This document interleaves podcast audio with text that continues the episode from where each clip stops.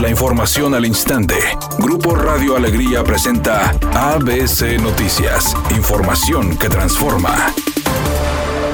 El presidente de la Asociación de Transporte, José Almaraz, reveló que la falta de unidades urbanas en Nuevo León se debe a la falta de recursos, asegurando que no existe alguna deficiencia y están en la mejor disposición de encontrar la forma como puedan colaborar con un mayor número de unidades. Es lamentable ver que nosotros estamos en una situación eh, económica totalmente adversa, que no no nos permite poder eh, sacar más unidades en los horarios, al menos, al menos los horarios pico, y esto es prácticamente debido a la, a, la, situación que hemos venido arrastrando en los últimos siete años. La Secretaría de Relaciones Exteriores solicitó al gobierno de los Estados Unidos extender hasta el próximo 21 de enero las restricciones al tránsito vehicular en su frontera con México para dar tiempo a las tareas sanitarias para contener la propagación de la pandemia del coronavirus. A través de redes sociales, la Cancillería mexicana dijo que el cierre de la frontera México-Estados Unidos para restringir el tránsito terrestre no esencial sería en los mismos términos en que se implementó el pasado 21 de marzo y que ambos países coordinen las medidas sanitarias en la frontera común. Para ABC Noticias, Felipe Barrera Jaramillo desde la Ciudad de México.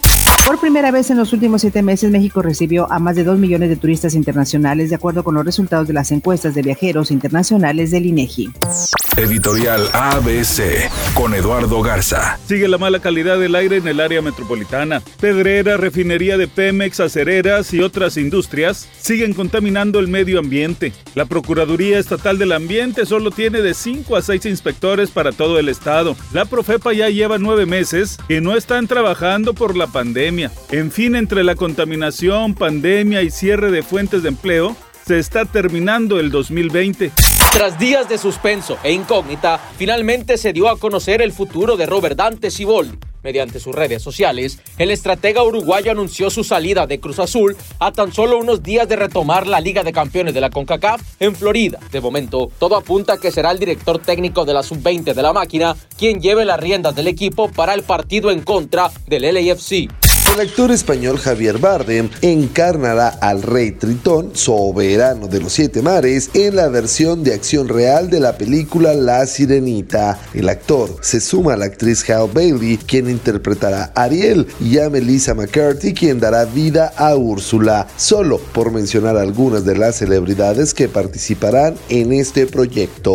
Tráfico lento a esta hora de la tarde en distintos puntos del área metropolitana. Uno de ellos se presenta en la calle Matamoros desde su cruce con la calle Serafín Peña hasta la calle Doctor Cos. También en el primer cuadro de la ciudad, pero sobre la avenida Juárez, los vehículos circulan a 8 kilómetros por hora desde la calle Ocampo hasta la avenida Cristóbal Colón. Tenga paciencia. Choque por alcance sobre los carriles express de la avenida Constitución están provocando largas filas de tráfico desde la avenida Venustiano Carranza hasta la avenida Gonzalitos. Recuerde siempre utilizar el cinturón de seguridad y respetar los señalamientos viales.